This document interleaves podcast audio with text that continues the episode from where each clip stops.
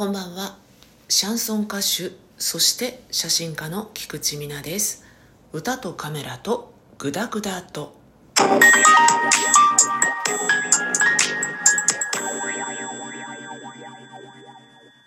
久々に音楽のお話をしようかなと思います。音楽と言っても楽譜のお話です。興味ある人少ないだろうな。話す前からそんな感じがしますけれども楽譜読めますかね皆さん。私はですね今はまあまあ読めるっていう返事かな。ずっと読めなかったんですよ。もちろんね咲いた咲いたチューリップの花がぐらいの簡単なものであれば読めるとは言わないでしょうけどね。まあわかるんですけど読めなかったんですね。実はずっとずっと音楽をやってきてシャンソンに転向して初めてソロライブをやるまで読めなかったです。楽譜というのは私たちにとって大事なものなんですけれどもピアニストさんに楽譜を作ってくださいとお願いするんですね。それをお店に出る時にこの楽譜を元に弾いてくださいというふうにお願いするんですよ。けれど何が書いてあるのかっていうのは全然わからなかったんです。だから別のミュージシャンの人からこう書いてあるけどこうやって弾いたらダメ？とかここってこう書いてあるけどあなたの歌い方はそうじゃないけどどっちが正しいの？とか聞かれると全然わからないっていう状態だったんですね。それでも私はいい歌を歌えばいいんだからって思ってたんです。もともと好きだった音楽っていうのがニューウェーブとかアンダーグラウンドなものとかそういうものだったので発想の面白さとか音楽理論をわからないがゆえに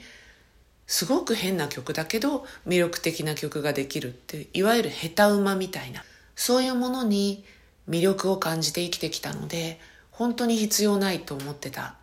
部分もあります。それがひっくり返ったのは、ソロライブのファーストライブで大失敗をしたからなんですね。長年歌を歌っていて、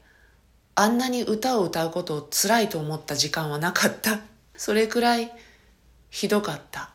お客様にもとても失礼なことをしてしまったと後悔してもしきれない気持ちになります。その時ピアニストさんに入っていただいたんですが、ぶっちゃけて言うと弾けなかった。けれど弾けてないじゃないですかってまあそんなひどい言い方しないですけどもっとこう弾いてくださいとかそこはそうではありませんとかそういうことが言えなかったんですなぜなら彼の方がキャリアはうんと上で任せろみたいな感じでいたからなんかおかしいなんか変だ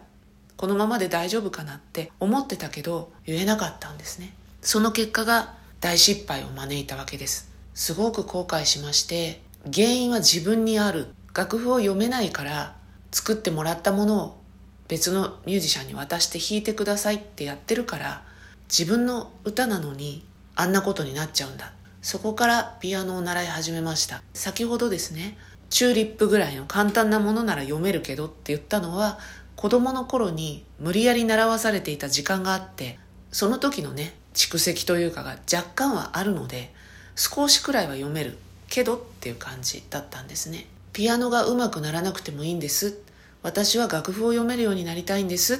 て言ってピアノ教室に入って未だ続いている感じなんですけどもね。ピアノは一向に上手くなりません。びっくりするぐらい上手くなりません。だけどまあ楽譜は読めるようになってきてそれは良かったかなってやっぱり思います。楽譜読めなくたって大丈夫よって思ってる人いっぱいいるんですよ。同じ業界にもね。否定は全然しないですけど読めないよりは読めた方がいいです。これはもう実感です。ミュージシャンに対してこうこうこうでなんて言う必要ないわ。信頼してるミュージシャンがいるからいいわ。っていう人でも一曲覚えるのがめちゃくちゃ早くなります。楽譜を見てこうでこうでああねってやってるわけじゃないんですけどなんか早くなります。なのでおすすめですね。あとは耳で聞いたり口伝えで聞いたりしているとんこれってどういう歌い方だっけ？例えば録音してたとしてもねお手本の人の微妙な音程使ってたりするとこれってうんうんってなるんですね。そういう時に鍵盤をポンポンって叩いてこの音なのかってこっちに聞こえたけど半音違うのかとかそういうことがわかるのでとてもやっててよかった。と思います。楽譜といえばね楽譜にも種類があるっていうことを知ったのも数年前でした。ピアノをクラシックで弾く場合には両手で弾くので譜面が2段あるんですよね。右手用左手用って音符が書いてあって音楽記号が書いてあるけれどジャズとかシャンソンもそうです。ポップスもある程度そうかもしれないですね。メロディーラインしか書いてないんです。それでコードが書いてある。それだけなんですね。その違いが全然わからなくてシャンソンの先生に聞いてもこっちをミュージシャンにお願いすればいいのよって言われるだけで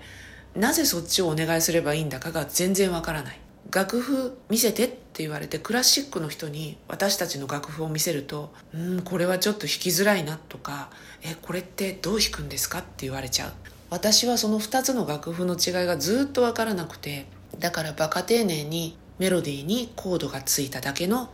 一段譜っていうんですけど一段しかない譜面。それからよく教則本とかにある右手と左手用になってる